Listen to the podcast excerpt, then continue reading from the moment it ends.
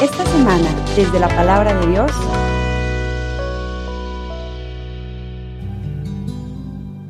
En aquel tiempo, Jesús dijo a sus discípulos esta parábola.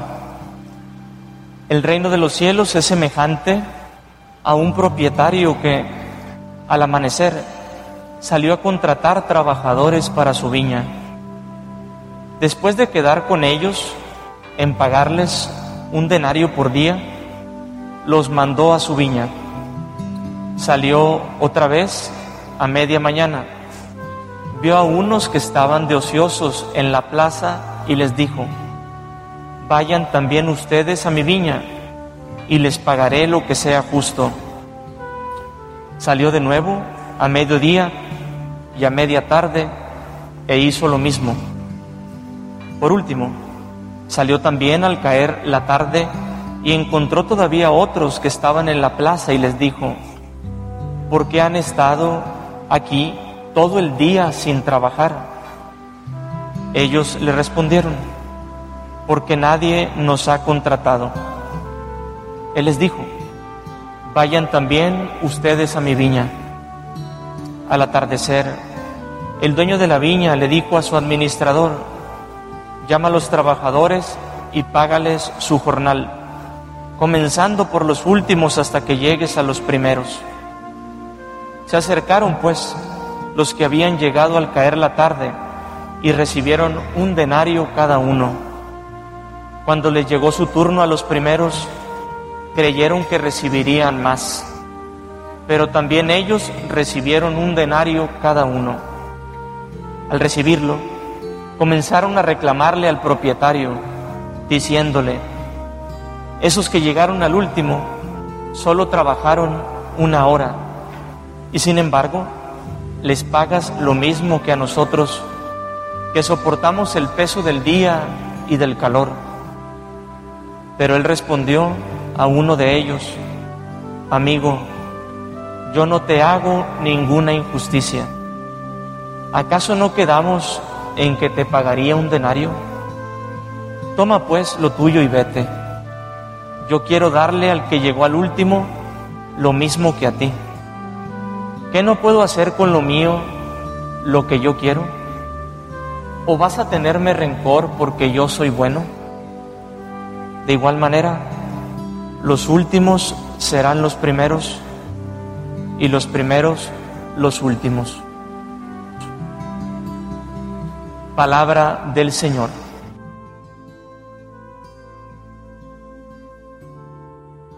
Hace dos domingos, hermanos, el domingo 23, comenzamos nosotros a leer lo que se conoce en el Evangelio de San Mateo como el discurso eclesial, una enseñanza muy importante para la comunidad de los primeros creyentes y también para nosotros.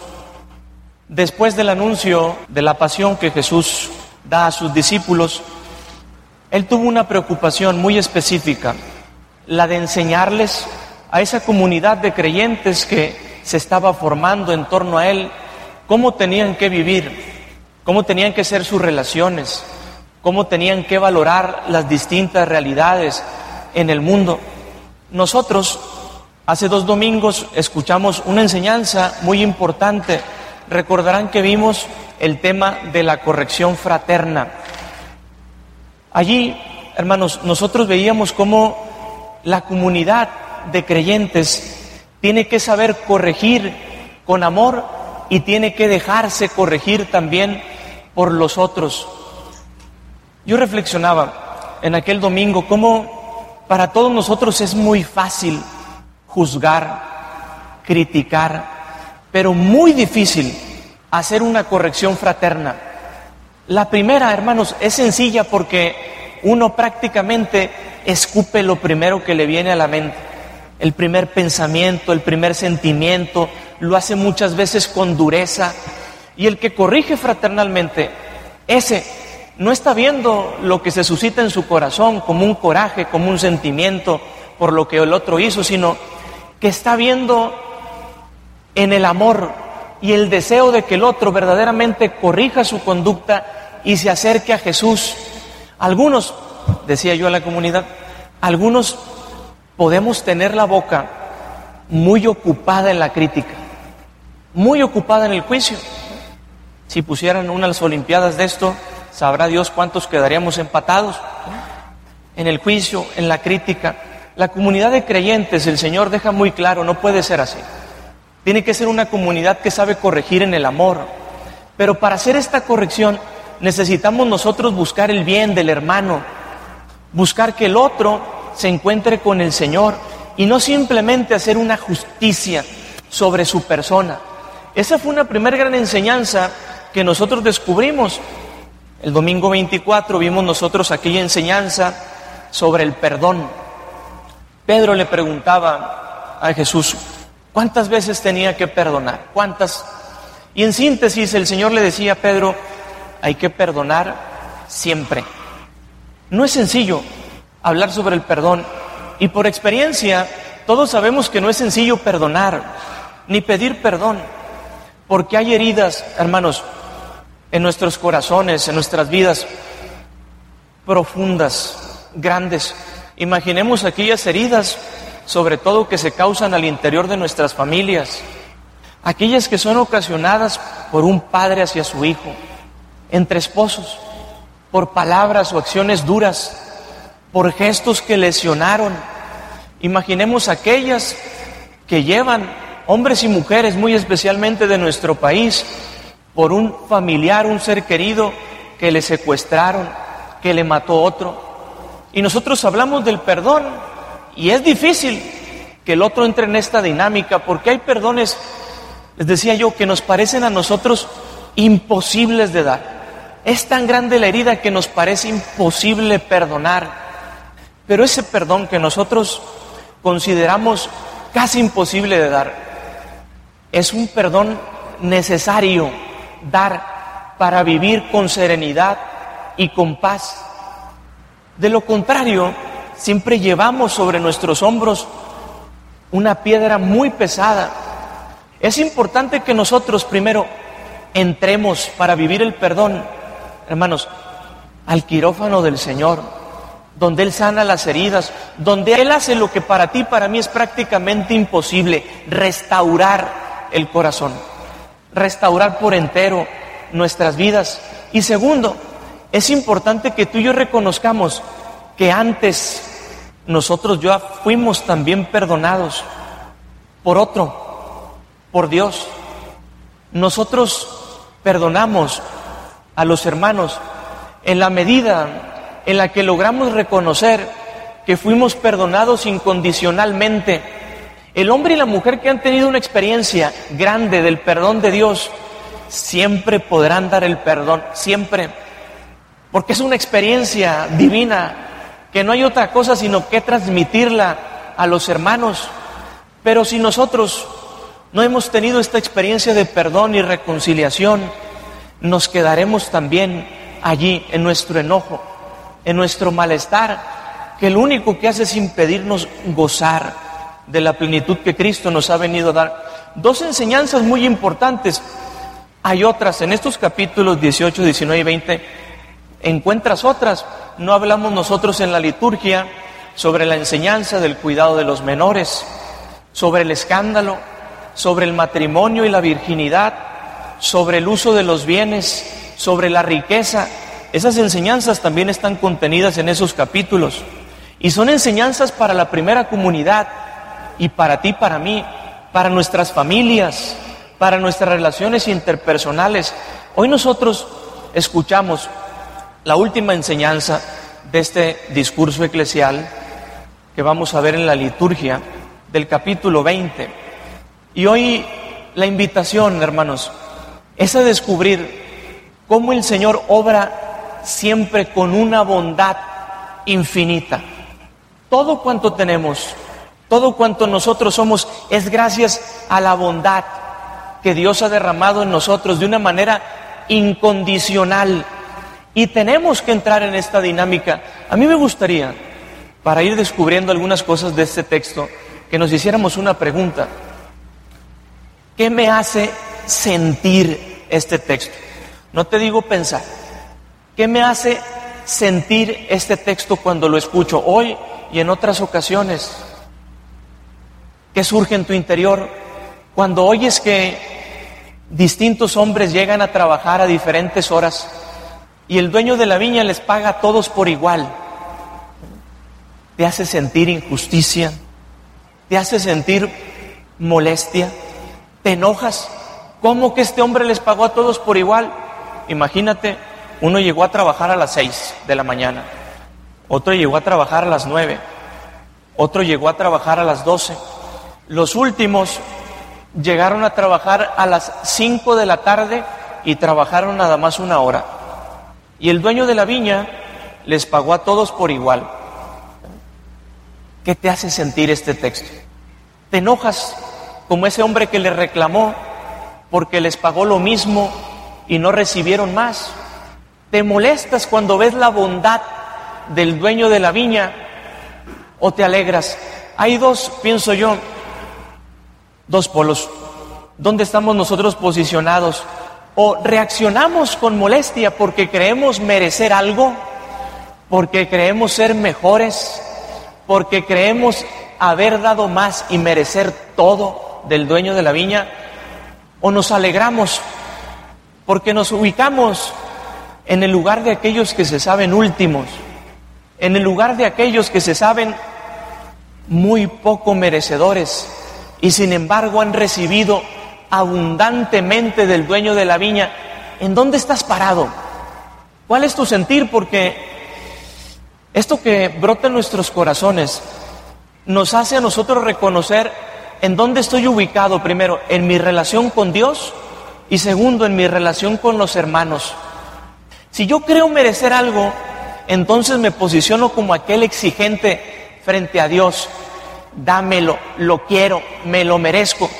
Y estás olvidando que Dios da por amor y por bondad, no porque lo merezcas si te posicionas con alegría, con felicidad, eres de aquellos que reconoce que todo es don, bendición, gracia.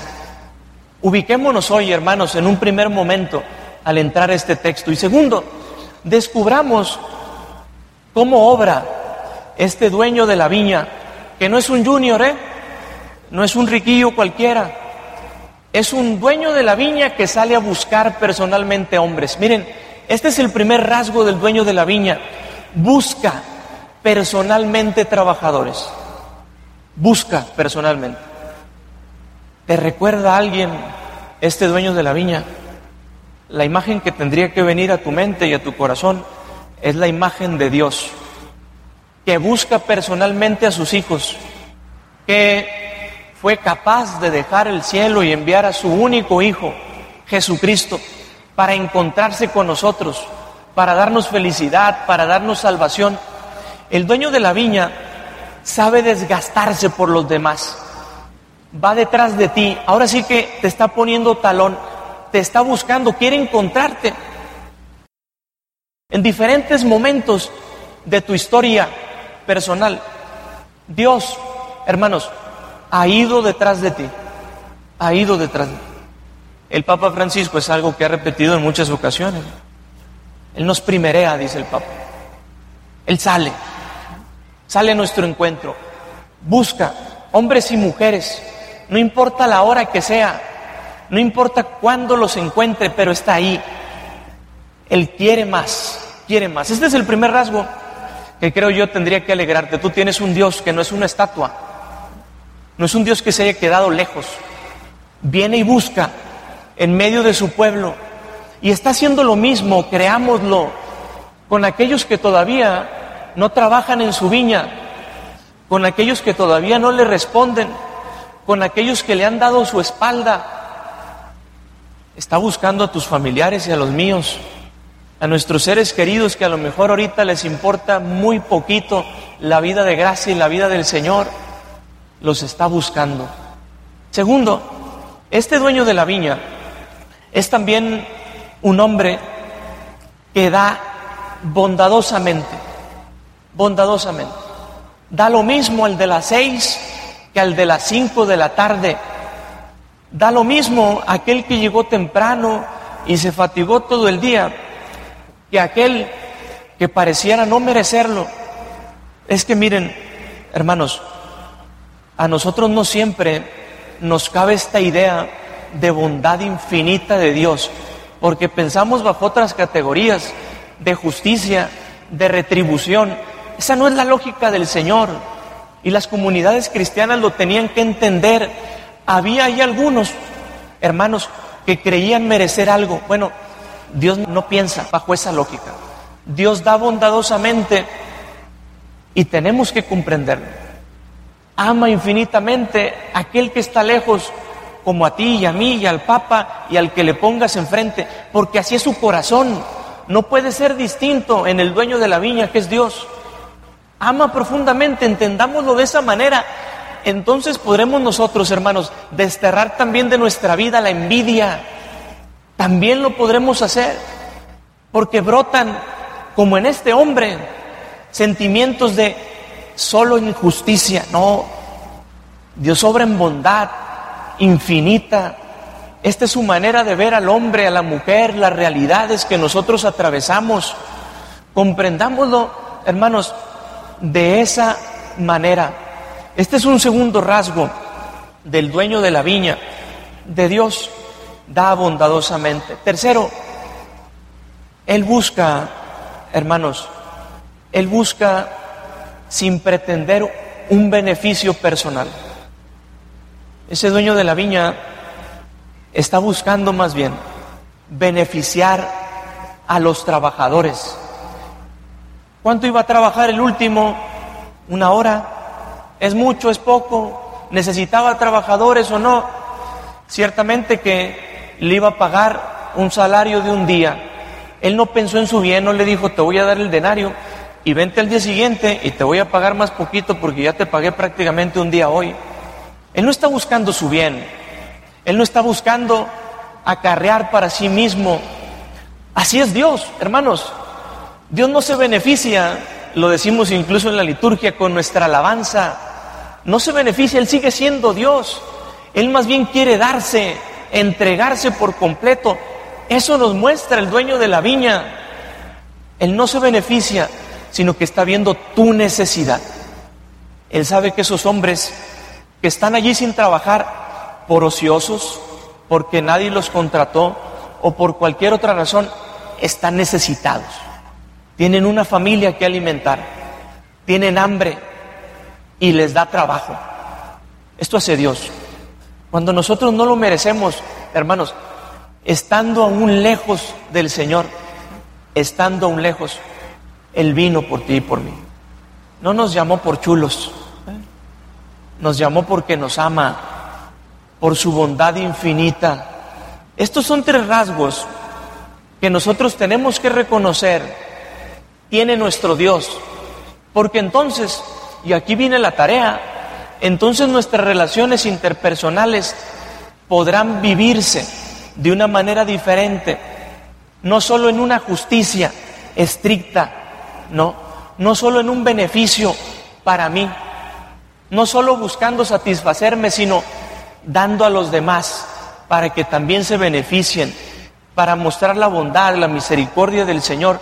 Así tiene que caminar la primera comunidad cristiana y así tenemos que caminar nosotros cristianos de este tiempo. Por eso la enseñanza que vemos en esos capítulos es fundamental. Es como en las escuelas, universidades, hay enseñanzas básicas que no te puedes brincar porque después no vas a agarrar la onda con lo que viene, no vas a comprender lo que sigue en el misterio. Bueno, esto está a la base de tu vida y de la mía, de nuestras relaciones interpersonales. Ojalá que hoy entremos en esta lógica de Dios una lógica de bondad. La enseñanza que Cristo nos da hoy no es una enseñanza laboral. ¿eh? No vayan ustedes a faltar a su jale o a llegar tarde y no le quieran decir a su jefe, págame completo. Es una enseñanza, hermanos, que tiene que ver con nuestras relaciones interpersonales, con el cómo establecemos nuestras vidas con los demás, con los criterios para obrar, qué es lo que a nosotros nos mueve. Ojalá hoy Dios nos conceda abrazar esta bondad infinita, sin límites, sin ver qué hemos hecho o qué hemos dejado de hacer. Y después podamos también compartirla. Tratar a los demás con la misma bondad que nuestro buen Dios nos ha tratado a nosotros. Que así sea. Si esta reflexión ha sido de utilidad para su vida espiritual, le invitamos a visitar nuestra página en internet www.evangelizacion.org.mx, en donde encontrará otros temas que seguramente continuarán produciendo fruto en usted. Que la paz de Jesucristo permanezca en usted y toda su familia, y que la ternura de María abrace su corazón.